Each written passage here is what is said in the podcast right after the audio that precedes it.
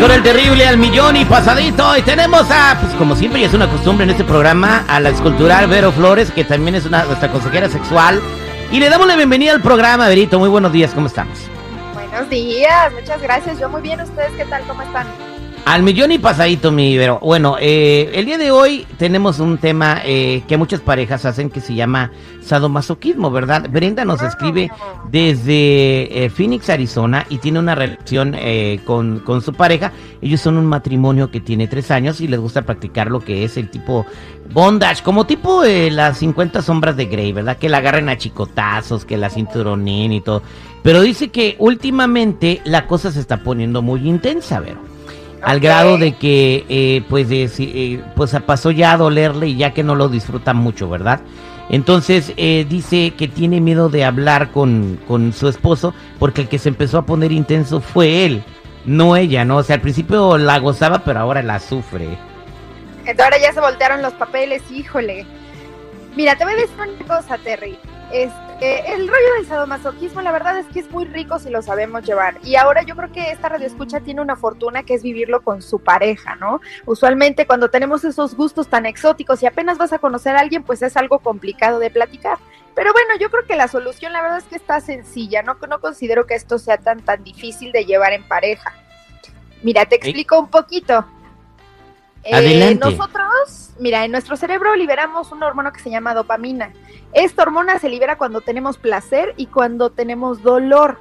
Entonces no es tan raro que si le pegan, le ahorcan, le, le dan un buen este, nalgada, un jalón de greña, uno sienta placer, es Una muy mordidita. razonable.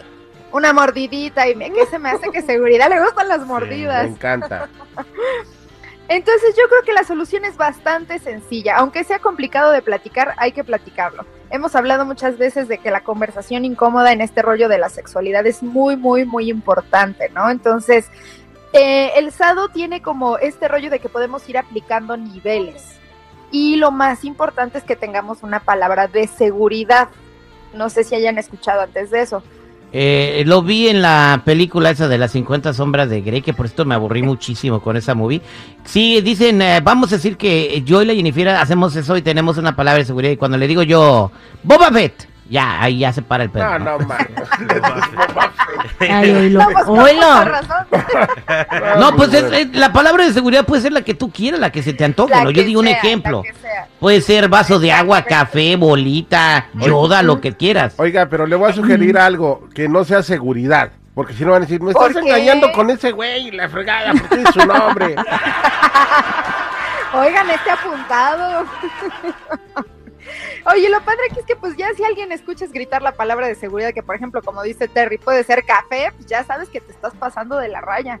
¿Alguna vez se han pasado de la raya ustedes con su pareja? Porque aquí ya Terry ya confesó que mi Jennifer le gusta también este ponerse ruda. Ah, ya sé, no. Bueno, fíjense que yo tengo una amiga que también este, Una anda en amiga, esas ondas. No, de verdad, La sí es amiga una de una amiga. La amiga de una amiga de la prima de, de ¿cómo estuvo? no, tengo una amiga que ella me dice que ella le entró a esas ondas y que ella tenía también una palabra eh, clave, pero que era con un desconocido. Entonces, al desconocido no sé si no respetó la palabra o algo. Y pues ella ya dice, güey, yo sentía que me moría, güey. En igual de venirme, me iba. Y yo, ay, mía, ay, amiga. agárrenla, agárrenla, por favor, pobrecita.